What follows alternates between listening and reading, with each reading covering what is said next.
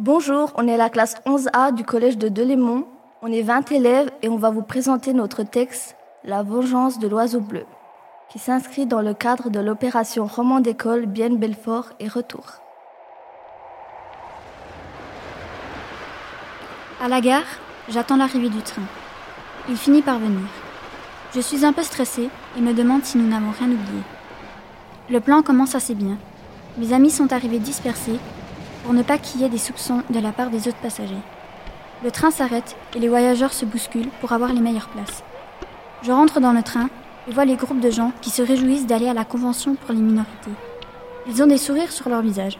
Je sais que l'euphorie ambiante ne va pas durer longtemps. Je me dirige vers les filets où l'on met les bagages.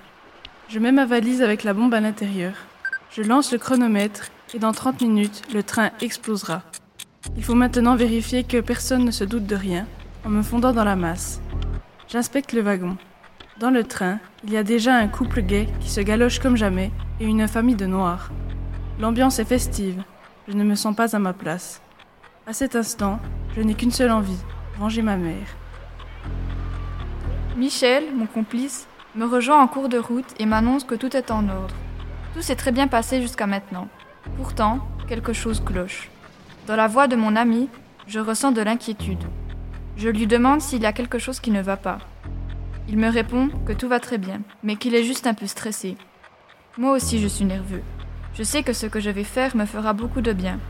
Je dois le faire, c'est pour maman. Tout est prêt. Il ne reste plus qu'à attendre l'explosion.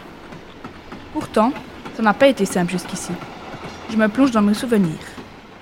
Après les cours, à chaque fois que j'arrive à la maison, je ressens ce vide depuis la mort de maman. Je déteste cette sensation de solitude. Je suis triste et à la fois en colère de l'avoir perdue. Depuis sa mort, soi-disant accidentelle, mon comportement a changé, mais les gens de mon entourage ne savent pas que c'est parce que je connais la réelle cause de sa mort.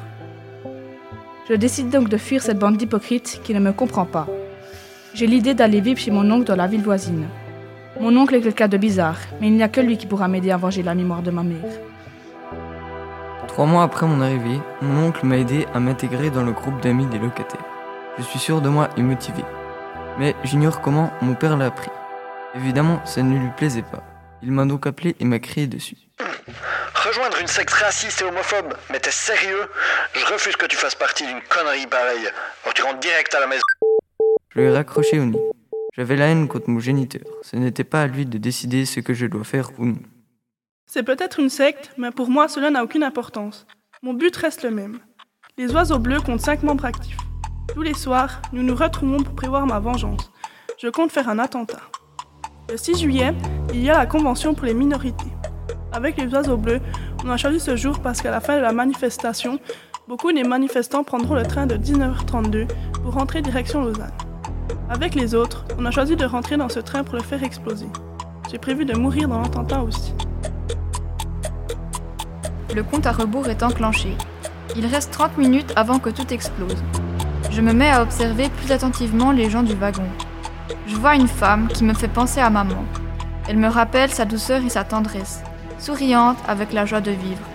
Un petit garçon à côté d'elle. Il lui chuchote quelque chose à l'oreille. Elle rigole. Elle est si rayonnante et calme.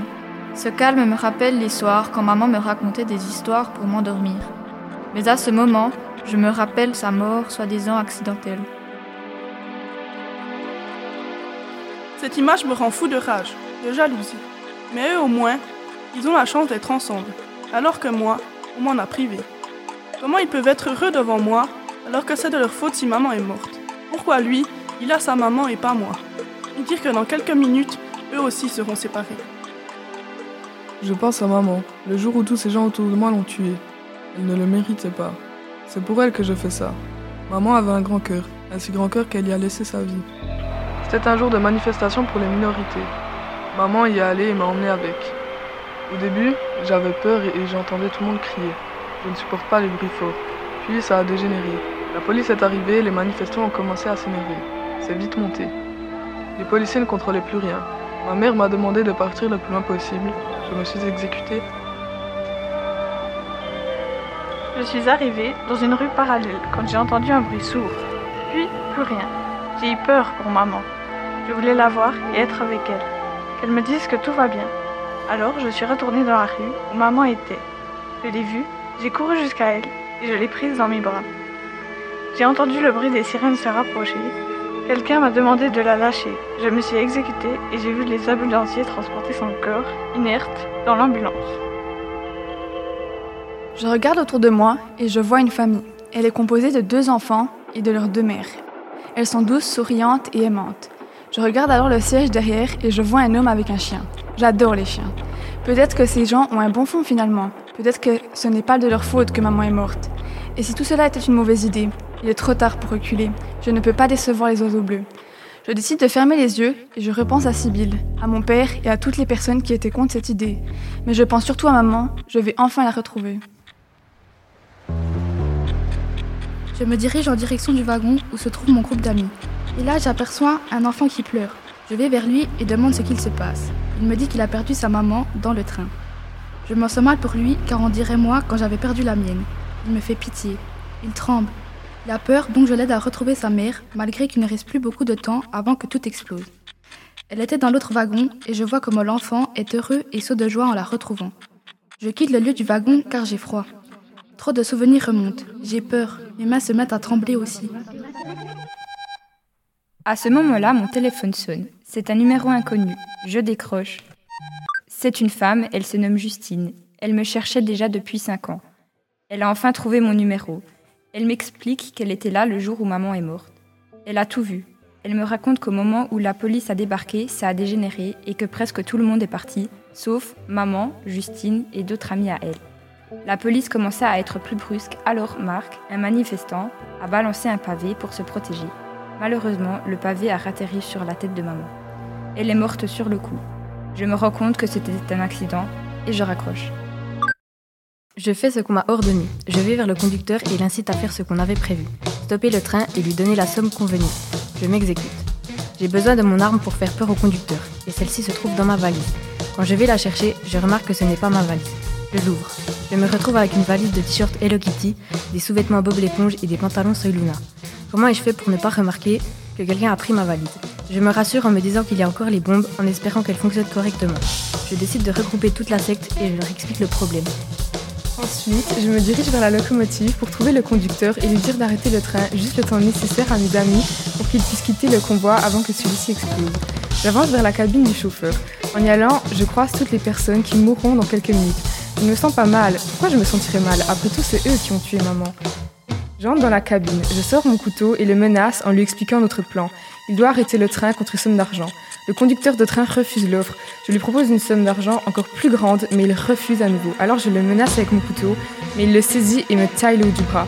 Je vais faire sauter le train, dégage Le chauffeur ne bouge pas. Une goutte de sueur descend de son visage. Il fait chaud. Une mouche bourdonne au loin. Le train arrive près du viaduc. Je tente de lui porter un coup, mais le conducteur esquive facilement. Je lui envoie une droite dans la mâchoire. Le chauffeur Bien, j'arrêterai votre train. C'est bien. Je sors de la cabine du conducteur. Je regarde autour de moi. Une femme tient son bébé dans les bras en essayant de le rassurer, tandis qu'un enfant cherche désespérément ses parents. Soudain, les parents arrivent et l'enfant leur saute dans les bras. Je ferme les yeux. Je me souviens de ma maman qui, avant de partir à la manifestation, m'avait dit que, quoi qu'il arriverait, elle m'aimait et qu'il ne fallait pas que je devienne l'homme que je ne voulais pas être. Elle m'avait serré dans ses bras, m'avait rassuré et embrassé. J'ai le temps de me remémorer toute ma vie. Je commence par me rappeler de mon enfance, ma si douce enfance. Je repense à mes vacances à la mer avec maman. C'était si simple à cette époque. Ensuite, j'ai le souvenir de toutes ces soirées où maman me racontait des histoires pour que je m'endorme paisiblement. Lorsque je rouvre les yeux, tout me semble différent. Je vois désormais une famille enfin réunie et qui ne va plus jamais se quitter. Une maman triste de mourir et de ne pas avoir pu donner une vie merveilleuse à son bébé qui désormais avait cessé de pleurer. C'est à ce moment-là que je me rends compte de la gravité de mes actes. Les larmes commencent à couler sur mes joues. Je suis devenu un pauvre type violent. C'est moi le méchant dans l'histoire. Il faut que j'arrête la bombe, je ne sais pas comment. Je suis stressée, tellement de choses me passent par la tête. Je ne sais plus comment réagir sur toutes ces émotions qui remontent. Je le sais maintenant. J'hésite à pleurer et c'est une très mauvaise idée. Il faut que j'arrête cette connerie. Mais personne ne doit me voir, sinon je suis mort. Pendant le compte à rebours, les secondes passent comme de longues heures. Or, en ce moment, J'étais sur le point de détruire l'enfance de tous les enfants passagers de ce train. J'étais vraiment un imbécile. Si j'avais pu m'en rendre compte avant, peut-être que rien de tout ça ne se serait passé. La vie de toute cette personne est entre mes mains. Est-ce que maman voudrait cette vengeance? Je ne suis plus sûre de rien à présent. Je réfléchis à ma vie depuis que maman est morte. Je pense à ce qu'elle pense de moi en ce moment, de qui je suis devenue. Ce voyage m'a torturé l'esprit. Je ne sais plus, je ne sais plus rien. Je ne suis plus aussi sûre de ma décision. Pourtant, tout me semblait si clair avant. Maintenant, ma vie n'a plus aucun sens en voyant toutes ces personnes heureuses et de défendre leur cause. Et moi, je n'ai rien fait d'autre que de porter la haine en moi durant toutes ces années, alors que la mort de maman était un accident. Et ces personnes n'y peuvent rien.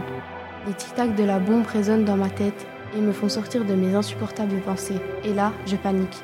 Je commence à pleurer, me souvenant de ma mère qui, depuis là-haut, doit me détester. J'ai faux sur toute la ligne. Il faut tout arrêter et laisser les gens sortir. Je me rends compte que les portes, il faut les actionner en pressant sur le bouton de la locomotive alors que je suis à l'autre bout du train. Je cours jusqu'à la cabine du conducteur pour demander d'arrêter le train pour sortir les bombes. Quand tout à coup, j'entends un bruit sourd et un violent courant d'air me projette contre la porte de la cabine. J'essaie de rouvrir les portes. Sur le feuillet en dessous, il est écrit que les portes restent bloquées durant de nombreuses minutes. Alors, il ne me reste qu'une option, déclencher la bombe qui se trouve dans les toilettes. Vite, vite, je dois aller aux toilettes. Je cours dans le train et bouscule quelqu'un. Une femme. Oh, je suis désolée. Non, c'est moi qui m'ex. Elle reste figée. Ah, ah, ah. Elle murmure quelque chose. Elle semble appeler quelqu'un. Tout à coup, elle met les mains sur mes joues et des larmes coulent sur son visage. Madame, madame, vous allez bien? Oh. Elle semble revenir à elle. Je suis désolée. Je vous ai pris pour quelqu'un d'autre. Elle a l'air confuse. Elle se lève et part dans la direction inverse. Je reste là, debout. Elle me rappelle énormément ma mère, avec des rides en plus et des cheveux gris.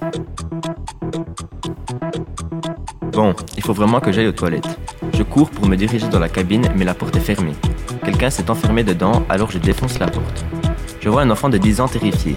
Il me supplie de ne pas lui faire de mal. Je vois dans ses yeux de la tristesse, la même que j'avais quand maman est morte. Je le ramène vers les autres passagers. Nous avons perdu beaucoup de temps. Je sors le gosse et je déclenche le bouton pour que la bombe ne saute pas. Je cours pour aller éteindre la bombe qui se trouve sous le siège. Un homme se place devant moi et m'arrête dans mon élan. J'ai d'abord cru que c'était un passager qui avait compris ce qui allait se passer, mais il s'agit en fait de Michel qui est resté dans le train. Je lui hurle dessus, il me pousse, je le frappe. À ma grande surprise, il se retourne et sort un couteau de sa poche. Et sans que je m'y attende, il me le plante dans le bras. Trop pour me battre, je repars et décide qu'on s'en occupera plus tard. Je cours jusqu'au milieu du train pour arrêter les bombes, mais l'enclencheur se trouve du côté droit de ma veste, mon bras est entaillé. J'ai du mal à l'atteindre vu ma blessure. Je perds beaucoup de sang. Après quelques secondes de conscience, je cours en direction de la bombe pour l'arrêter, mais deux jeunes filles me ralentissent au passage et je trébuche sur l'un de leurs jouets et je tombe par terre. Je me relève et cours en sautillant sur un pied. J'arrive au bouton pour déclencher la bombe, mais je ne sais plus sous quel siège elle se trouve.